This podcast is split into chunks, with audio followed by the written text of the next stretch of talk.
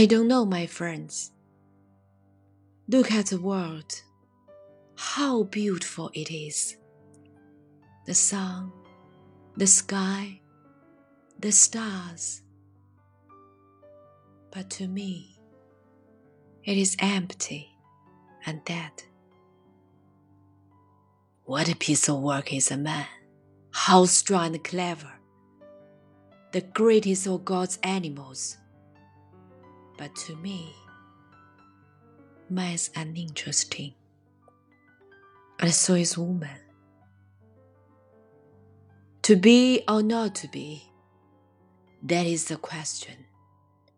To go on living, fighting against these seal troubles, or to die and end everything. Why be afraid of death?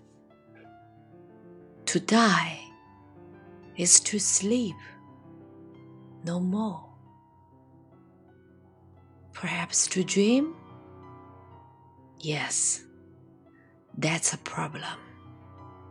In that sleep or death, what dreams will come?